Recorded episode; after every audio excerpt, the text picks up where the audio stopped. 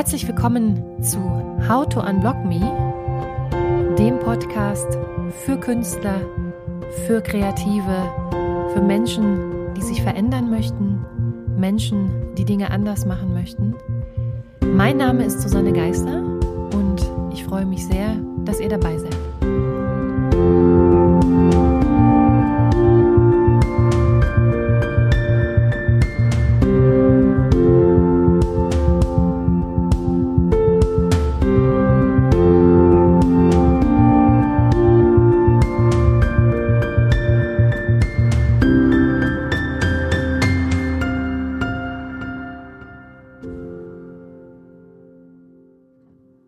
Hallo und herzlich willkommen zurück zum Podcast How to Unblock Me.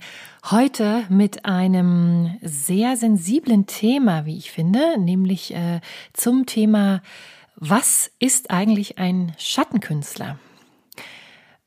Bevor es aber losgeht, äh, noch zwei Dinge vorab. Ich freue mich natürlich, äh, wenn ihr mir Feedback schickt zu dieser Sendung und auch zu den äh, kommenden Sendungen. Ihr könnt mir zum Beispiel äh, über die Facebook-Seite, aber auch über die brandneue Instagram-Seite euer Feedback schicken. Ihr könnt mir Vorschläge für Shows schicken, was euch so bewegt, über Dinge, über die ihr schon immer mal reden wolltet. Ihr könnt mich auch immer kontaktieren über meine Webseite www.howtounblock.com Me. Da gibt's auch immer tolle äh, Blogbeiträge, äh, tolle Artikel, die ich auch schon für Edition F geschrieben habe. Und ja, das äh, Zweite, was ich euch mitteilen wollte, ist nämlich die Tatsache, dass ich etwas müde bin, äh, hier immer nur mit mir selbst zu reden, ist natürlich eine ganz tolle Sache. Ähm, aber auf Dauer, äh, ja, finde ich immer ein bisschen einseitig. Und äh, da ich, wie ihr wisst, auch Songwriterin bin und Autorin, habe ich mir natürlich ein paar Gäste eingeladen für die folgenden Shows. Ich bin ganz dankbar, dass ich von so vielen talentierten äh, Kolleginnen und Kollegen umgeben bin. Auch tolle, talentierte Kolleginnen und Kollegen aus meinem äh, Kreativkollektiv. Äh, ich bin nämlich Teil eines kleinen äh, Kollektivs und ich freue mich sehr, dass sich einige dieser äh, Kolleginnen und Kollegen bereit erklärt haben, mir ein Interview zu geben und uns äh, ein bisschen auch daran teilhaben zu lassen, an ihrem kreativen Leben, an dem Umgang mit Kreativität, aber auch zum Beispiel äh, darüber zu erzählen, wie sie mit Blockaden umgehen, wie sie sich sozusagen aus Blockaden rausholen, wie sie im Flow bleiben, ja, sich immer wieder auch Inspiration holen. Und ich freue mich auf die kommenden äh, Podcast-Folgen. Es bleibt äh, spannend bei How to Unblock Me. Aber jetzt zurück zu unserem Thema, was ist eigentlich ein Schattenkünstler? Der äh, Begriff des Schattenkünstlers geistert eigentlich schon seit einigen Jahren durch den Äther, könnte man sagen. Und zwar ist der Begriff eigentlich ein bisschen geprägt worden vom äh, französischen Filmemacher François Truffaut. François Truffaut hat nämlich einmal ganz frech behauptet, dass äh, Filmkritiker eigentlich blockierte Regisseure seien. Also anstatt Filme zu machen, anstatt Filme zu drehen, äh, würden Filmkritiker eigentlich, äh, ja, man könnte sagen, so den eher sicheren Weg des Kritikers wählen und äh, deswegen auch äh, immer nicht sehr sparsam sein mit der Kritik, weil sie eigentlich selber gerne äh, Regisseure, selber gerne die Macher wären. Und ich fand das einen sehr, ein sehr, sehr interessantes Zitat und habe dann zu dem Begriff des Schattenkünstlers weiter äh, geforscht. Und tatsächlich ist mir aufgefallen, dass äh, es sehr, sehr viele Menschen gibt in unserer Gesellschaft, die einen ganz unstillbaren Drang haben, kreativ zu arbeiten, aber sich in der Regel, das war so mein Eindruck, oft ja in äh, Jobs wiederfinden, die sich um die Kunst herum orientieren. Also zum Beispiel ist es so, dass ich erlebe, dass äh, zum Beispiel Menschen, die eigentlich äh, Bücher schreiben möchten, äh, Romane schreiben möchten, dass die sehr, sehr oft in journalistischen Berufen landen, dass sie zum Beispiel sehr oft Angestellten-Tätigkeiten bei Verlage haben, äh, dann im Lektorat arbeiten und dann irgendwie auch mit der Kunst äh, zu tun haben, aber doch nicht wieder so richtig. Also sie sind nicht Teil des kreativen Prozesses und ganz äh, deutlich ähm, wird das, wenn man sich äh, die verschiedenen Berufe der sogenannten Kunstvermittler anguckt. Also wir haben ja auf der einen Seite immer unseren Künstler, unseren äh, Erschaffer, und wir haben auf der anderen Seite unsere großartigen äh, Unterstützer, nämlich die Menschen, die uns helfen, unsere Kunst zu vermarkten, unsere Kunst zu vermitteln. Ich äh, finde es immer einen sehr interessanten Ansatz, dass äh, wir grundsätzlich keine Bühne brauchen, um ein Künstler zu sein. Also wir sind Künstler, weil die Dinge, die wir erschaffen, mit Hilfe von unserer Kreativität in irgendeiner Form, wir hatten das in den letzten Podcast-Folgen, den gesetzlich definierten Bereichen der Kunst zugeordnet werden kann. Ja, das heißt, wir sind Künstler, wir brauchen keine Bühne, keinen Absatzmarkt, um Künstler zu sein, aber wenn wir uns entscheiden, in einem zweiten Schritt äh, von unserer Kunst zu leben, dann brauchen wir einen Absatzmarkt. Dann brauchen wir Menschen, die sich einzig und allein darum kümmern, dass unsere Kunst vermittelt wird, damit sie erreichbar ist für unsere Zielgruppe, damit sie erreichbar ist für unser Publikum. Trotzdem ist es so, und äh, das ist ein bisschen auch so meine Erfahrung aus unzähligen Gesprächen, die ich mit Kunstvermittlern hatte. Auch viele Bekannte, viele Freunde, die mit mir äh, zusammen an meinen Projekten arbeiten. Ich habe ganz oft das Gefühl, dass es gerade unter den Kunstvermittlern, unter den Managern, den Agenten, den Tourmanagern, dass es zumindest im Bereich Musik äh, ganz viele äh, Menschen gibt, die äh, am Ende mit der Musik aufgehört haben, die mit der Kunst aufgehört haben oder sie zumindest zurückgefahren haben, um sich dann im Endeffekt der Vermittlung, äh, der Vermarktung äh, der Kunst äh, zu widmen. Man findet überproportional viele von diesen Personen tatsächlich auch in Labels. Ähm, ich finde das, ich will das gar nicht bewerten. Ich finde, das ist eigentlich eine ganz großartige Sache, weil ich äh, glaube, es gibt keinen besseren Manager und keinen besseren Agenten als denjenigen, der selber einmal äh, Musik gemacht hat. Ja, weil es in der Regel doch äh, grundsätzlich so ist, dass man sich äh, als Künstler zumindest besser aufgehoben fühlt bei demjenigen, der eine gewisse Sensibilität auch für das kreative Schaffen mitbringt. Es ist keine Voraussetzung, aber es ist manchmal auch so ein bisschen so eine persönliche Sache. Ich persönlich habe immer das Gefühl, dass ich auch entspannter mit Kunstvermittlern interagieren kann, wenn ich das Gefühl habe, sie wissen auch ein bisschen, wovon ich rede. Ja, das war so eine ganz interessante Erfahrung. In der Musik ist es trotzdem immer sehr, sehr spannend. Also mir sind wirklich im Laufe meines Lebens immer wieder ganz typische Fälle ähm, unter die Ohren gekommen, könnte man sagen. Also zum Beispiel gibt es häufig die Konstellation, dass man ähm, zum Beispiel eine junge Band hat und dann gibt's irgendwie, weiß ich, den Gitarristen oder den, den Bandleader in dieser Band und irgendwie hat man so das Gefühl mit der Band, äh, es funktioniert nicht so, äh, sie kommen nicht so gut an Gigs, äh, sie haben nicht so viele Auftritte und das Songwriting ist auch eher schleppend und ähm, irgendwie löst sich die Band dann auf, ja, weil der andere irgendwie seinem Job Priorität geben will, ein dritter wird Papa und dann gibt's da diesen einen, dieses eine Bandmember, was dann sagt, okay, ich habe jetzt aber schon irgendwie all die Kontakte, ich kenne die Locations. Warum jetzt nicht ähm, für den Schlagzeuger, der jetzt äh, aus der ehemaligen Band, der jetzt zufällig in der neuen Band spielt, den Manager machen, ja. Und schwupps hat er, äh, hat er sozusagen seinen äh, Klienten, hat eine neue Band, um die er sich kümmert. Äh, aus dieser äh, ersten Band wird eine zweite Band, dann kommt eine dritte und eine vierte dazu und plötzlich hast du ein laufendes Business als äh, Musikmanagement äh, oder als Agent.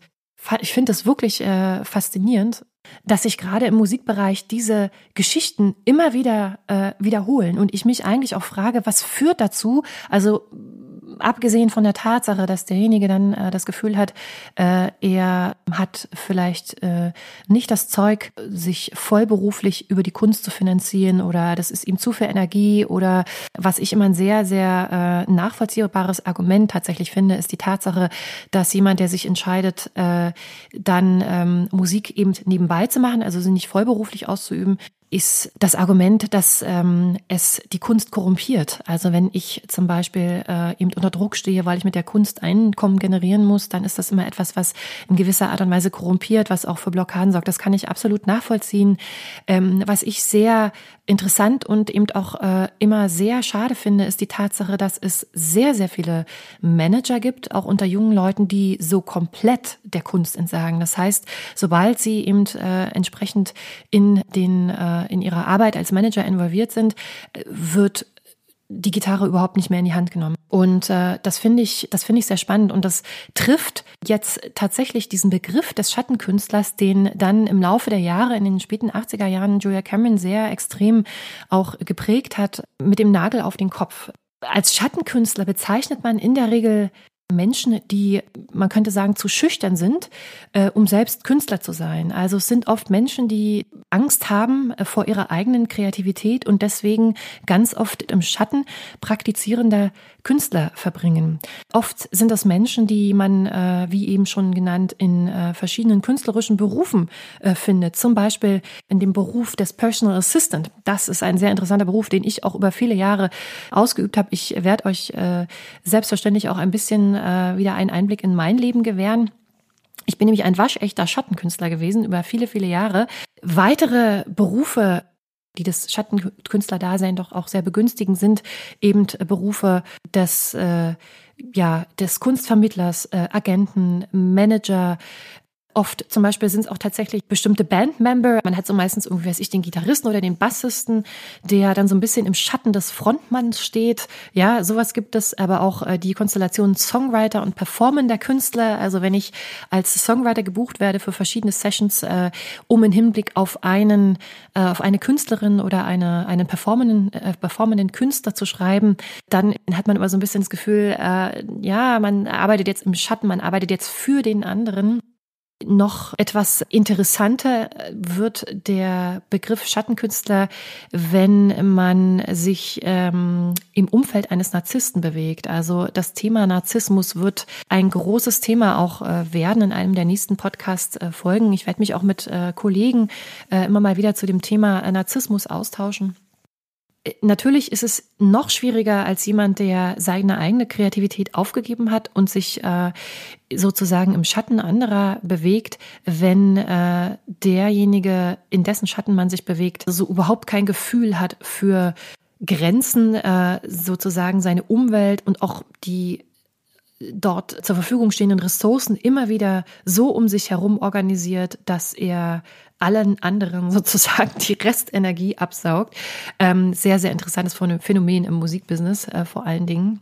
Schattenkünstler findet man tatsächlich auch oft in Partnerschaften, witzigerweise. Also es, mir ist im Laufe meiner äh, Karriere sind mir auch immer mal wieder äh, Partner begegnet, die ähm, oder Pärchen begegnet, wo eben einer äh, oder eine äh, Künstlerin war und äh, die sich in einer Partnerschaft mit einem Menschen äh, befand, der nicht Künstler war, der also einen ganz konventionellen Beruf hatte, meistens dann natürlich auch die finanzielle Absicherung also, oder für die finanzielle Absicherung sorgte und ähm, von sich selber auch immer gesagt hat, okay, äh, ich bin so überhaupt nicht talentiert, also ich bin auch so überhaupt nicht kreativ, äh, ich unterstütze eben meine Frau. Woran äh, merkt man eigentlich, dass man ein Schattenkünstler ist? Und da würde ich euch ganz gerne so ein paar Kriterien an die Hand geben. Äh, das sind äh, Kriterien, die meiner Erfahrung nach äh, sehr stark dazu beitragen, dass man sich in einer Art Schattenkünstler-Dasein befindet. Es sind aber auch Kriterien, die immer wieder auch in Büchern aufgezeigt werden, um dieses, diesen Begriff des Schattenkünstler-Daseins einmal, ja, wie sagt man, freizulegen. Also was ich bei mir immer sehr feststellen konnte, und zwar schon seit frühester Zeit, wie gesagt, ich war immer sehr äh, ja, musikaffin, also ich habe mich immer sehr zur Musik hingezogen gefühlt, aber ich habe einen sehr konventionellen Beruf äh, ergriffen und hatte trotzdem das Gefühl, dass ich äh, auch im, im, in der Zeit in der ich mich sehr eingeschränkt habe, auch mir nicht erlaubt habe, kreativ zu sein, habe ich mich immer sehr angezogen gefühlt von Künstlern. Also mich hat das immer sehr interessiert. Ich habe irgendwie äh, oft ähm, Biografien verschlungen. Ich war, äh, fand das immer ganz großartig, wenn ich dann den einen oder anderen Promi mal getroffen habe oder dem mal so die Hand schütteln konnte. Und tatsächlich hatte ich auch das große Glück, dann äh, wirklich tolle Gespräche auch mit einigen bekannten Leuten äh, zu führen. Das ist auch so ein Punkt. Also äh, man verbietet sich sozusagen selbst kreativ zu sein, fühlt sich aber sehr, sehr stark angezogen. Julia Cameron sagt immer dazu, äh, Schattenkünstler fühlen sich von ihrem Tribe, also von ihrem, äh, von ihrem Stamm sehr, sehr stark angezogen. Also sie spüren eigentlich unterbewusst, dass sie Künstler sind, aber sie trauen sich eben nicht, diese Kreativität auszuleben Später im Kreativbusiness wurde das äh, sehr, sehr auffällig. Also ich habe, als ich dann äh, Jura abgebrochen habe, bin ich nicht gleich Musikerin geworden, äh, sondern ich habe viele, viele Jahre äh, in den Bereichen der Kunstvermittlung zugebracht. Also ich habe erst äh, in einer kleinen Agentur gearbeitet, habe dort Konzerte organisiert und dann später äh, war ich Personal Assistant von einem äh, bekannten Filmkomponisten und schon auch äh, in diesen frühen Jahren im Kreativbusiness äh, war es so, dass ich äh, viel Freude hatte bei dem, was ich da gemacht habe, bei dieser Tätigkeit. Also ich habe viele tolle Leute kennengelernt, viele Künstler kennengelernt, aber äh, es war immer so ein bisschen mit so einem lachenden und einem weinenden Auge, weil ich äh, mich zeitgleich immer natürlich gefragt habe, Mensch, wie wäre das jetzt, äh, wenn, wenn das dein Konzert wäre? So, wie, wie würdest du dich da fühlen?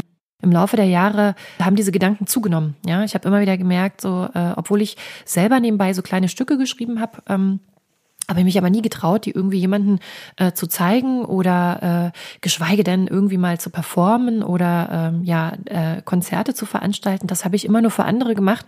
Und äh, was mir auch immer aufgefallen ist, dass ich äh, auch als ich äh, dann später noch eine Ausbildung äh, im Bereich Musik absolviert habe, also schon auch einen Schritt auf meinen inneren Künstler zugegangen bin und mich mit Musik äh, dann auch professionell auseinandergesetzt habe, habe ich meine Projekte sehr, sehr schnell auf Eis gelegt. Ich habe mein Licht, auch wenn mich zum Beispiel die äh, Künstler, mit denen ich gearbeitet habe, immer nach meinen Projekten gefragt haben, habe ich mich immer ganz schnell auch unter Wert verkauft und habe das immer so abgetan wie, ja, ist ja auch nichts Besonderes und so.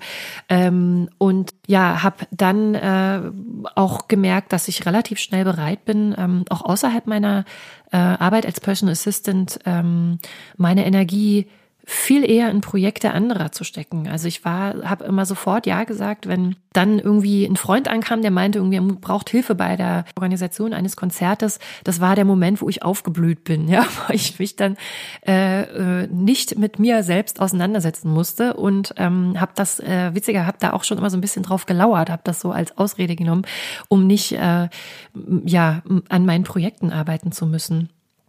Was ich auch sehr gerne gemacht habe, äh, ist, äh, ich habe mich sehr gerne mit ähm, großen Namen verglichen. Also ich war besessen von Künstlern, die auch in meinem Genre ähm, ja komponiert haben, Songs komponiert. Ich bin ja als Songwriterin so ein bisschen zweigeteilt. Ich schreibe Pop-Songs, äh, so Indie-Pop in die Richtung äh, mit verschiedenen Künstlern, aber ich äh, habe auch ein Projekt, wo es um neoklassisches Piano geht. Und gerade in diesem Bereich, im neoklassischen Piano, gibt es viele tolle Künstler, Künstler wie Nils Frahm oder Ludovico Einaudi.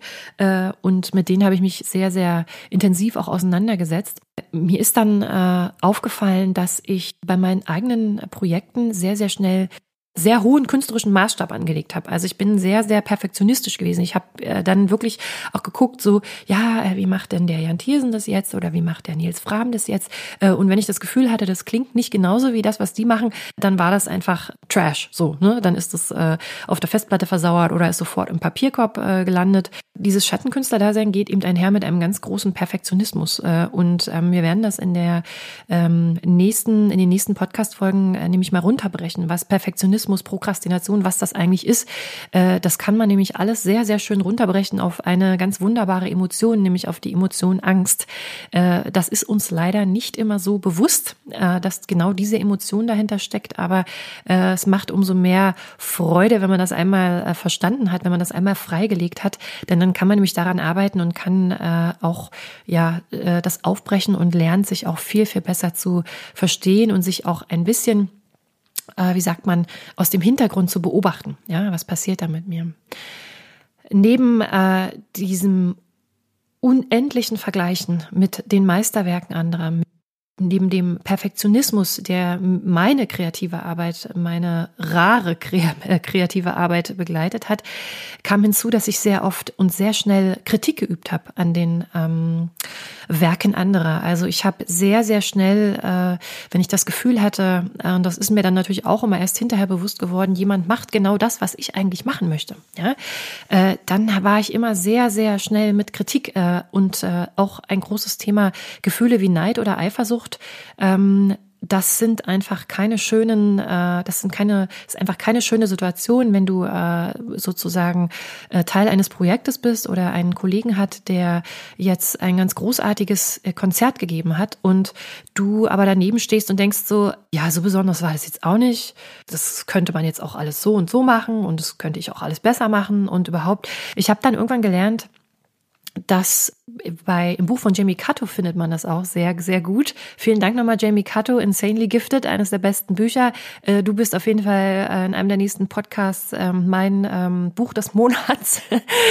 ähm, Jamie Cato hat äh, witzigerweise ein Kapitel, ein komplettes Kapitel darüber geschrieben, über den wunderbaren Ausspruch des Dalai Lama, wenn ich mich recht erinnere, the trigger is not the cause. Ja, also wenn ihr das Gefühl habt, solche Gefühle nehmen zu, wenn ihr äh, Künstler Konzer zu Konzerten geht oder Kollegen begleitet und ihr habt das Gefühl, äh, ihr seid irgendwie eifersüchtig oder neidisch, nicht der Kollege ist der Grund, sondern ihr selbst. Und es macht äh, Sinn, dann mal tiefer an euch zu gehen und zu gucken, was genau passiert da mit euch. Ja, warum entsteht dieses Gefühl? Äh, ist es nicht viel eher die Tatsache, dass ihr das Gefühl habt, ihr entbehrt etwas? Ähm, und äh, ja, was äh, nämlich auch sehr interessant ist, wenn solche Gefühle ausgelöst werden, äh, so ein bisschen so ein kleiner Kreislauf in Gang gesetzt wird, den ich über viele, viele Jahre, als ich eben mich noch nicht getraut habe, kreativ zu sein und aber mich immer wieder im Kreis dieser wirklich bekannten Künstler bewegt habe. Äh, dieser Kreislauf ähm, beginnt eigentlich damit, dass man sozusagen eine Idee hat und man traut sich aber nicht, diese Idee umzusetzen oder man bricht sie ab. Ja, und mit diesem Abbruch äh, und auch schon vorher geht ein Bewertungsprozess einher. Also es sind oft diese inneren Stimmen, die uns irgendwie generieren. Äh, auch dazu würde es einen Podcast geben. Es sind die inneren Stimmen, die sogenannten Glaubenssätze oder ein Glaubenssatz, der uns, äh, den wir irgendwann mal verinnerlicht haben, der generiert: Dieses Projekt ist nicht gut genug. Du bist nicht gut genug. Aus diesem äh, Projektabbruch wird eine handfeste Unzufriedenheit, die einhergeht mit äh, dem ja, Kritisieren von äh, anderen, äh, die sich trauen, Projekte umzusetzen. Es geht weiter in eine, wie ich finde, dann schon latente Negativität, was Kunst angeht. Und im schlimmsten Fall, das war dann auch so meine Erfahrung, kann das sogar in eine Depression münden. Also wenn du dich über viele, viele Jahre immer wieder behinderst, deine Ideen umzusetzen, weil du irgendwie das Gefühl hast, du bist nicht gut genug oder du hast die finanziellen Ressourcen nicht, dann ist es auf Dauer kein gesunder Zustand. Zumindest war es das nicht in meinem Fall. Da ist jeder Mensch unterschiedlich und ich will auf keinen Fall hier äh, verallgemeinern. Ich habe mich mit ganz vielen Leuten dazu ausgetauscht und meine Erfahrung ist immer, dass es da äh, recht ähnlich äh, zuging. Äh, umso Erfreulicher finde ich es dann immer, wenn ich das Gefühl habe, dass die Leute sich dann doch getraut haben, mal an der einen oder anderen Sache selber zu arbeiten oder wenn dann doch äh, irgendwie der Musikmanager kommt und sagt, ey, super cool, meine eigene Band, die ich vor Jahren hatte, die wird demnächst wieder performen. Also das ist, ähm, das finde ich großartig, ja, wenn derjenige dann auch aus der Arbeit mit den Künstlern, obwohl er eigentlich Kunstvermittler ist, äh, aus der Arbeit mit seinen eigenen Künstlern so viel Energie äh, zieht äh, und so viel Inspiration, dass er dann äh, eben selbst wieder ähm, auf die Bühne geht. Ganz großartig. Warum wird man Schattenkünstler? Da will ich gar nicht so viel vorne wegnehmen. Ich fand dieses Thema Schattenkünstler, es bewegt mich schon sehr, sehr lange. Ich fand es ganz passend, das hier äh, auch anzubringen, ähm, wenn wir uns schon einmal über das Thema Kreativität und Erziehung unterhalten haben. In der Regel ist es eine Mischung aus äh, Merkmalen, die in der Persönlichkeit liegen, also in der Persönlichkeitsstruktur. Viele ähm, hochsensible Menschen. Äh, auch hier wird es einen eigenen Podcast geben zum Thema Hochsensibilität. Äh, viele Künstler sind hochsensibel. Und äh, hochsensible Menschen, so hat man inzwischen herausgefunden, sind äh, noch viel, viel stärker als äh, Menschen mit ja weniger Sensibilität in ihrer Persönlichkeit, noch viel, viel stärker mit äh, Zweifeln und, und ähm, Kritik an ihrer Person ausgesetzt und nehmen sich alles viel, viel mehr auch zu Herzen. Das heißt, äh, sie sind ängstlicher in ihrer Person und sie brauchen viel mehr Zuspruch auch und ähm, ja viel mehr äh, Support, um Dinge eben umzusetzen. Ja, das ist zum Beispiel eine sehr, ein sehr interessanter Aspekt. Das war auch bei mir immer der Fall. Äh, ich war auch immer sehr hochsensibel und habe mich immer sehr, sehr, ich musste mich immer sehr ähm, lange oder langsam erst rantasten an neue Dinge. Ich bin kein Risikotyp äh, gewesen und ähm, so dass äh, sich definitiv äh, mein Schattenkünstler-Dasein auch äh, zum äh, Teil aus meiner Person ergibt, ja, aus meiner Persönlichkeitsstruktur. Und das zweite ist aber tatsächlich auch ein bisschen die Erziehung. Also es ist äh, wirklich auch die, wie hat sich ähm, in eurer Kindheit euer, euer sozialer Nahraum gestaltet? Also oft ist es so, dass wir in unseren ersten Schritten der Kreativität dann vielleicht den ein oder anderen ähm, Erziehungsberechtigten haben, ob das jetzt Familie ist, es kann aber auch in der Schule sein, ein Lehrer, der in irgendeiner Form äh, mal etwas gesagt hat, äh, was uns dazu veranlasst hat zu glauben, wir seien nicht gut genug oder ähm, Kunst muss auf eine ganz bestimmte Art und Weise äh, funktionieren, äh, damit sie erfolgreich ist. Ja, und äh, das hat sich so festgesetzt in uns, dass wir äh, im Laufe der Zeit gelernt haben, dass es sicherer ist, sich im Schatten anderer Künstler zu bewegen. Ja. Sehr auffällig ist es auch, dass wir immer noch, das war auch Teil des letzten Podcasts, wie ihr wisst, äh, weniger dazu bestärkt werden, äh, Kunst als Profession zu ergreifen. Also das ist, man wird weder in der Schule ähm, noch irgendwie auch in der Familie, noch auch später in der Ausbildung irgendwie ermutigt, es irgendwie mit dem äh, mit der Musik oder mit dem Schreiben äh, zu versuchen. Kunst wird immer noch als auch in der Gesellschaft immer noch als etwas gesehen und deswegen auch so vermittelt, äh, als sei es so eine Art, äh, wie sagt man, kreatives Schmuckwerk zu dem Rand des ernsten Lebens, so könnte man das sagen. Ja, ähm, es ist etwas, was das richtige Leben schmückt. Äh, es ist nichts, was man irgendwie äh, als Beruf ausübt. Und ähm, ja, so kommt eigentlich alles zusammen. Also man wird Schattenkünstler, äh, um das mal zusammenzufassen, weil man sowohl in seiner Persönlichkeit als auch in der Art, wie man aufgewachsen ist, äh, ja eine gewisse Affinität äh, zum Schattenkünstler-Dasein hat. Neben diesen Kriterien, die ich genannt habe, kannst du auch noch eine kleine Übung machen, um herauszufinden, wie sozusagen äh, du selbst zu dem Begriff des Künstlers äh, stehst. Also das Erste, was ich immer empfehlen kann, ist, weil äh, das Schattenkünstlerdasein immer etwas ist, was eher äh, unbewusst erfolgt. Ähm, das heißt, wir uns ja unbewusst Berufe oder Jobs suchen, die sich irgendwie mit der Kunst beschäftigen, klar, weil da vielleicht auch äh, in erster Linie ähm, die finanzielle Sicherheit liegt, aber, äh, aber auch, weil wir eben, wie gesagt, uns nicht trauen, äh, an unseren eigenen Projekten zu arbeiten oder zum Beispiel ähm, unsere Kunst als solche auch äh, zu verkaufen. Ich habe zum Beispiel mal eine Übung gemacht und habe mich äh, vor den Spiegel gestellt, habe mich hab mir ganz tief in die Augen geguckt und habe mir gesagt, du bist eine Künstlerin und habe das mehrmals hintereinander wiederholt. Macht das mal, stellt euch vor einen Spiegel und sagt euch immer wieder, du bist ein Künstler, du bist ein Künstler und passt mal auf, was dann passiert. Ich brauche es vielleicht gar nicht vorne wegnehmen, aber in der Regel, was dann passiert ist, dass sich nämlich unsere allseits bekannte innere Stimme meldet. Diese Stimme nenne ich immer so ein bisschen ein Überbleibsel aus alten Zeiten, äh, die äh, ganz, ganz schnell so Sachen sagt wie, wer glaubst du denn, dass du bist? Ja, du bist doch überhaupt kein Künstler, du kannst das überhaupt nicht. Eine Möglichkeit, aus dem Schattenkünstlerdasein herauszutreten, ist, sich mal mit diesen Stimmen, die ein jeder in sich trägt, äh, zu beobachten. Weil das äh, ist der erste Ansatz. Das sind oft äh, Glaubenssätze, die ähm, tief verwurzelt sind in unserer Persönlichkeitsstruktur, die man aufbrechen kann, die man verändern kann. Aber dafür muss man sie sich eben bewusst machen. Und mir hat es sehr geholfen, sich diese Glaubenssätze bewusst zu machen, aber auch zu lernen, mich ein bisschen wie eine Art Beobachter wahrzunehmen. Ja, Eckhart Tolle hat es auch sehr, sehr schön in seinem Buch ähm, Leben im Jetzt formuliert. Das äh, hat auch viel mit dem Ego zu tun und der Fähigkeit, das Ego eben äh, mal zurücktreten zu lassen. Ja, und auch der Fähigkeit, wenn es um das Erschaffen von Kunst und das Performen von Kunst geht, eben nicht die eigene Persönlichkeit in den Vordergrund zu stellen, sondern die Kunst durch sich wirken zu lassen und die Kunst eben äh, oder das kreative Resultat äh, als solches äh, in den Vordergrund zu stellen. Das war's für heute von meiner Seite. Ich äh, freue mich, wenn ihr mir ähm, Feedback geben möchtet. Schreibt mir auf jeden Fall. Das Thema Schattenkünstler-Dasein ist auf jeden Fall ein Thema, was immer für äh, rege Diskussionen auch bei mir im Kollektiv äh, sorgt. Ich freue mich, wenn ihr mir eure Gedanken dazu schickt und äh, würde mich freuen, wenn ihr auch wieder bei der nächsten Episode mit dabei seid, wenn es heißt How to Unblock Me. Bis dann.